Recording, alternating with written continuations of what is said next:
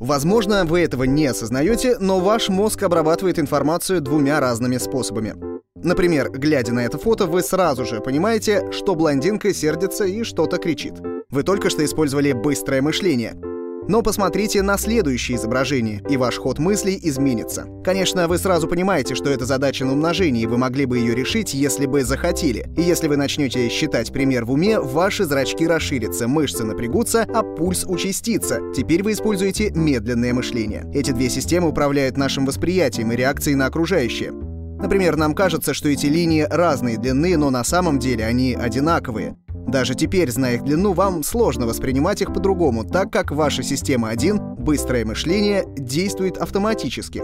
Похожий эффект мы видим здесь. Какая фигура кажется больше? Опять же, они одинаковые, но иллюзия перспективы и глубины заставляет мозг видеть картинку в трех измерениях, хотя она находится на плоскости. Мы быстро обрабатываем информацию, в то время как система 2 или медленное мышление корректирует восприятие и решает не доверять интуиции. Хотите увидеть, как работает медленное мышление? Я покажу вам четырехзначное число, прочитайте его вслух и добавьте к каждой цифре единицу. Если на карточке 3795, правильный ответ будет 4806. Теперь сделайте то же самое со следующими карточками. Готовы? Поехали!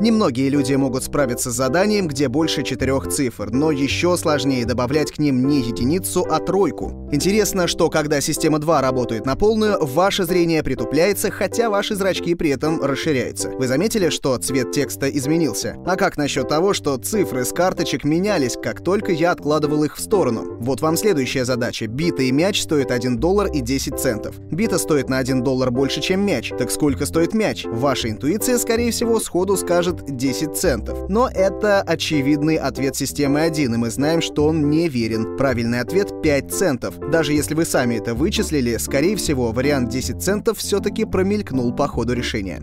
Система 1 пытается найти ответ максимально быстро и легко, что очень помогает нам в обычной жизни. Если бы мы решали каждую задачу с полной отдачей, это было бы ужасно утомительно. Но знать об этом механизме важно, чтобы понимать возможную иллюзорность наших первичных суждений. Сколько животных каждого вида Моисей взял на ковчег? Этот вопрос называют иллюзией Моисея, и лишь единицы могут заметить, что в нем не так. Вообще-то, Моисей не брал с собой никаких животных, это был Ной. Опять же, наш мозг прилагает минимум усилий, чтобы решить задачу легко и быстро. Раз Моисей часто встречается в Библии, то система 1 подсознательно выявляет ассоциацию между Моисеем и ковчегом, принимая вопрос. Таким же образом, вы не замечаете, когда система 1 сама создает контекст. Кажется, нет ничего проще, чем прочитать ABC. Человек берег деньги и 12, 13, 14. Ваш мозг уже интерпретировал это сообщение, ведь вы могли бы прочитать его как A13C или 12B14, но ваш мозг уже создал контекст подсознательно, а в случае с фразой вы, скорее всего, представили человека, озабоченного своими сбережениями. Хотя, если бы перед этим услышали фразу «они медленно плыли по реке», то, возможно, истолковали бы увиденное совсем по-другому, как «человек, берег, деньги». Без явного контекста система 1 создает его на ходу. Если вы чаще берегли деньги, чем ходили к реке, то и контекст выстроится соответствующий. Это связано с понятием фиксирования установки или праймингом. Если бы я показал вам мыло и сказал «не мой», как бы вы восприняли мои слова? скорее всего, как повелительную форму глагола «мыть» с отрицанием. Но если бы я показал суп и сказал «не мой», вы бы подумали, что я использую местоимение «мой» с отрицательной частицей. Таким образом, слова «мыло» и «суп» определяют ваше восприятие одной и той же фразы. Пусть система 2 и считает, что именно она контролирует ситуацию, но на самом деле было доказано, что прайминг изменяет наше поведение. У нас даже нет сознательного доступа к системе 1. Хотите узнать больше о типах мышления? Вы можете прочитать о них подробно в книге «Думай медленно, решай быстро» Даниэля Канемана. Ссылка на книгу в описании к видео. Задавайте вопросы в комментариях на Фейсбуке или в Твиттере, а также подписывайтесь на еженедельные научные видео.